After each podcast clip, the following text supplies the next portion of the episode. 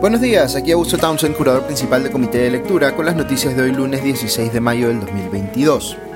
Empiezo la semana agradeciendo a quienes sintonizaron anoche la primera edición de nuestro programa dominical Comité de Domingo, que se transmite por YouTube y otras redes de Comité de Lectura a las 9 de la noche. Para explicarles en resumidas cuentas, este es un programa que dura poco más de 45 minutos y tiene tres secciones. En la primera, Ale Costa, quien conduce el programa, reseña y comenta las tres noticias más importantes de la semana con invitados especiales. Luego viene Meme o Realidad, un segmento en el que Mateus Calderón nos comparte un análisis más humorístico de lo que se discutió en las redes sociales esa semana. Y finalmente cerramos con un segmento donde Diego Salazar eh, comenta en tiempo real lo más destacado de los programas dominicales en los canales de televisión de señal abierta. Así que es una forma distinta de cerrar la semana bien informados, sin la eh, musiquita dramática, el exceso de resaltador y otras cosas que son típicas de los programas dominicales. Solo lo que importa saber y explicado con rigor y ecuanimidad, bien al estilo comité de lectura. Si no pudieron ver ayer el programa, les comparto el link junto con el envío de eh, mi podcast para que puedan darle una mirada. Muy bien, ahora sí me toca empezar a mí con el recuento de las principales noticias de esta mañana. Arranco comentándoles un reportaje de punto final en latina que me ha dejado eh, muy perplejo, como eh, me imagino que ha pasado con muchos de quienes lo vieron. Eh, aparentemente el Ministerio de la Mujer y Poblaciones Vulnerables, hoy liderado por la activista feminista Diana Miloslavich, se ha visto desbordado por su responsabilidad de atender a niños y niñas en situación de abandono y han empezado a tomar decisiones que son francamente inexplicables. Por ejemplo, han asignado a niños a locales para personas mayores que están haciendo rehabilitación por consumo de drogas, con todos los peligros que esto supone para esos niños. Se mostraron eh, testimonios de maltratos, incluso información de algunos niños que dormían en instalaciones parecidas eh, a celdas. El Ministerio de la Mujer respondió diciendo que en circunstancias normales esos niños debían ser derivados a centros de acogida temporal, eh, pero ya que estos se encuentran saturados han tenido que recurrir a otras medidas como enviarlos a centros de rehabilitación de adultos, donde incluso hay denuncias de abuso sexual. También se mostraron imágenes de las oficinas del propio Ministerio de la Mujer siendo utilizadas como habitaciones temporales. Eh, no tendría que decirlo porque creo que esto es evidente para todos quienes, eh, o para todos, salvo quienes lideran hoy el Ministerio de la Mujer, pero esta situación es inaceptable. En un país como el nuestro hay muchas cosas que no se pueden hacer como uno quisiera por falta de presupuesto o capacidades, pero deliberadamente poner en riesgo a menores de edad, haciéndolos convivir con adultos en proceso de rehabilitación por drogas, enviándolos pues a su suerte a centros de atención privados donde son objeto de maltrato y abusos, es algo que no tiene nombre. Este es el tipo de responsabilidades en las que eh, el Estado no se puede poner de perfil y decir, entre comillas, se hace lo que se puede, cuando eso implica poner a niños en peligro. El Ministerio ha dicho que va a iniciar una reestructuración de los servicios para menores en situación de abandono. Como si faltaran razones para interpelar ministros, aquí tienen pues una poderosísima y completamente justificada. Que vaya pues la ministra Miloslavich al Congreso a explicar por qué ha estado pasando esto y qué va a hacer al respecto. Otro reportaje que vale la pena comentar es uno que fue emitido por Panorama y que muestra que el secretario general del Ministerio de Desarrollo Agrario y Riego, Paul Jaimes, es una suerte de poder en la sombra en dicha cartera, un funcionario que se arroga eh, eh, atribuciones similares a las que tiene el ministro y que pasa por encima de los viceministros. Panorama cita a María Israel, ex jefa de Agroideas, quien señaló que Jaimes le dijo en una reunión, abro comillas, yo soy quien lleva el sector, acá los viceministros están pintados, cierro comillas. Tanto María Israel como José Ezeta, expresidente de Sierra Exportadora, cuentan cómo Jaime eh, los presionaba para que contratasen gente que él recomendaba. Este parece ser otro caso de un ministerio puesto al servicio de la contratación de personas allegadas a quienes ostentan el poder en él, como resultado de la repartija de ministerios que hizo eh, o que ha venido haciendo eh, consistentemente el presidente Castillo en sus distintos gabinetes. Hemos conocido cómo ocurre esto en eh, los ministerios hoy tomados por Perú Libre, como Energía y Minas y Salud, eh, pero Desarrollo Agrario está en manos de Oscar Sea, quien viene más bien de la facción magisterial de la bancada de Perú Libre, y es una figura cuestionada por su propia cuenta, porque este ministro ha sido increíblemente dos veces investigado por asesinato. Pero hay un detalle curioso respecto de SEA que ha revelado el periodista del comercio Fernando Vivas en un reciente artículo. El bloque magisterial que se acaba de escindir de la bancada de Perú Libre en realidad parece que no está contento con la gestión de SEA en la cartera de desarrollo agrario y no lo reconoce como uno de los suyos. De hecho, eh, SEA mismo, eh, que es congresista, no ha salido eh, con ese bloque escindido. ¿Qué significa esto? Que esta nueva bancada que se armará con el bloque magisterial, que no reconoce a SEA como un ministro propio, va a querer entrar ahora más formalmente a la repartija de ministerios y le pedirá al presidente Castillo, muy probablemente, que le den el Ministerio de Educación. Es curioso, pero ni siquiera es que estén 100% alineados a la interna, pues según contaba Vivas en su artículo, hay por lo menos dos esfuerzos separados en ese grupo magisterial de conformar partidos políticos distintos. Hoy supuestamente se iba a presentar el presidente Castillo ante la fiscal de lavado de activos Luz Taquire para responder preguntas como testigo. Recordemos que la fiscalía ha decidido suspender su condición de investigado hasta que termine su mandato, eh, relacionadas con las imputaciones que ha hecho la aspirante colaboradora eficaz Karelim López. Aparentemente la oficina de la presidencia de la República no le había dado una respuesta certera hasta ayer a la Fiscalía respecto de dónde iba a declarar el presidente, y además este había pedido que le adelanten las preguntas. Así que han procedido a reprogramar esa cita. La que sí se mantiene fija es la del primer ministro Aníbal Torres, que está agendada para este miércoles a las nueve y media de la mañana.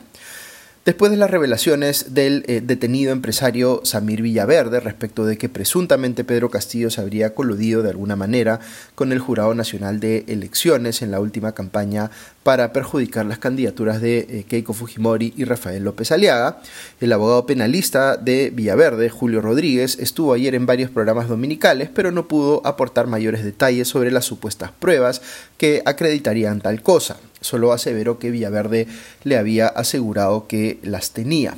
Eh, Villaverde dio además el nombre de José eh, Carlos Gómez Medina para identificar a la persona que fue a buscarlo al penal de Ancón, supuestamente como intermediario del ministro de Justicia Félix Chero, para intentar silenciarlo. Un reportaje de Cuarto Poder eh, prueba que Gómez Medina sí estuvo en el penal el pasado 27 de abril, pero cabe indicar que esta persona es asesor de Omar Méndez Irigoyen, actual jefe del Instituto Nacional Penitenciario.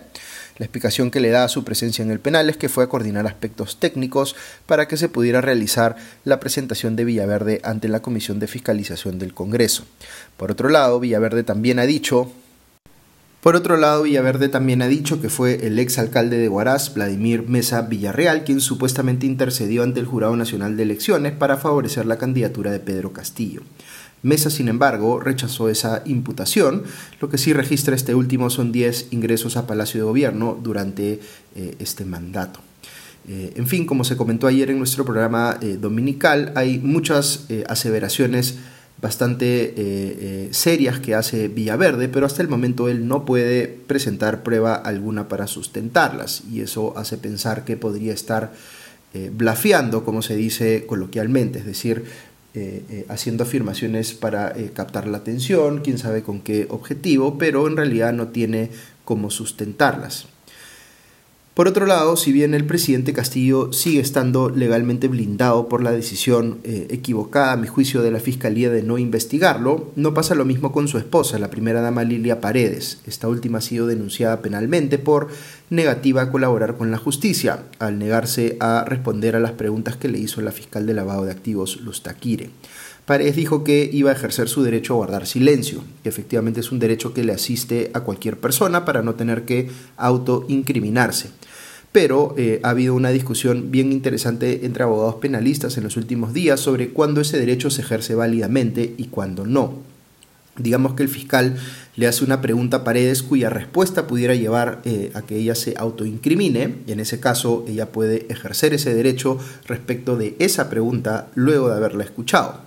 Pero lo que hizo Paredes aparentemente es decir eh, antes de escuchar las preguntas que no iba a responder nada. Es decir, también se estaba negando a responder las preguntas que no supusieran que ella se autoincriminase, sin siquiera haberlas escuchado. De ahí que la Fiscalía cree, eh, crea que tiene eh, base legal eh, para poder denunciarla por negativa a colaborar, a colaborar con la justicia y yo coincido en que ese parece ser el caso. Les comento para eh, cerrar un par de casos que involucran a congresistas de la oposición. La parlamentaria de Alianza para el Progreso, Rocío Torres, contrató como eh, sus asesores, usando fondos públicos eh, del Congreso, a dos personas que trabajan en la práctica en la campaña de su esposo Fernando Meléndez para la elección de gobernador regional de Loreto. Según Panorama, son, entre comillas, trabajadores fantasma, con lo cual Torres ha armado aquí un esquema de financiamiento ilegal de la política para beneficiar a su esposo, que también es político. Ella se excusa diciendo que no tiene impedimento de contratar a, entre comillas, los amigos de mi esposo. Cabe indicar que Torres es nada menos que la presidenta de la Subcomisión de Acusaciones Constitucionales. Y el otro caso que vale la pena comentar es el de la congresista fujimorista Tania Ramírez, más conocida por sus videos bailando en TikTok ella eh, habría plagiado tanto su tesis de licenciatura, que es prácticamente eh, idéntica a la de otra persona que también hizo tesis en la misma época, simplemente cambiando el nombre de la empresa que supuestamente se estaba estudiando. Eh, esto salió ayer publicado en Cuarto Poder.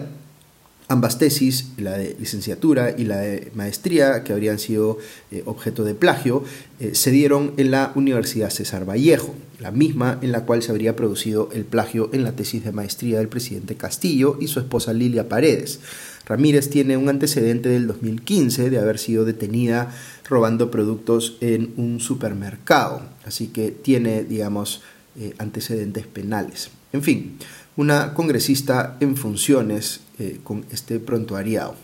Lo que sí eh, creo que va a pasar producto del escándalo del plagio en la tesis del presidente Castillo y su esposa y el evidente intento por apañarlo de parte de la propia Universidad César Vallejo y de su dueño, César Acuña, es que va a haber un escrutinio mucho más amplio, pensaría yo, de eh, otros personajes públicos que hayan obtenido grados académicos en dicha institución educativa haciendo tesis. La crisis reputacional de la Universidad César Vallejo está lejos de haber terminado, considerando además el reportaje que sacó Punto Final en Latina, en el que un docente mismo de la universidad revela una serie de irregularidades, eh, como lo que hace eh, la universidad de, eh, digamos, obligarlo a dictar cursos que no son de su especialidad, o revisar una cantidad muy elevada de tesis en plazos muy cortos, impidiendo así que eso se pueda hacer con un mínimo de diligencia.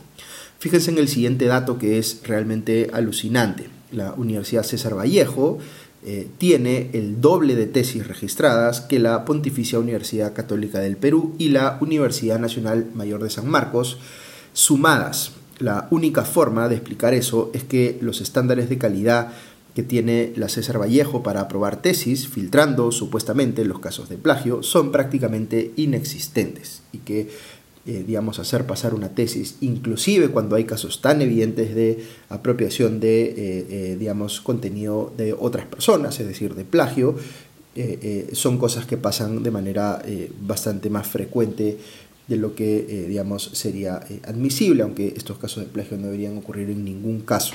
la universidad, sin embargo, ha tenido esta explicación bien extraña de decir que eh, determinada cantidad de, eh, eh, digamos, plagio o determinado porcentaje de, los textos copiados, si es que están por debajo de determinado porcentaje, es algo que está dentro de los estándares de la universidad, con lo cual, como les decía en podcast pasados, lo que están diciendo en buena cuenta es que tienen un estándar de admisión de plagios.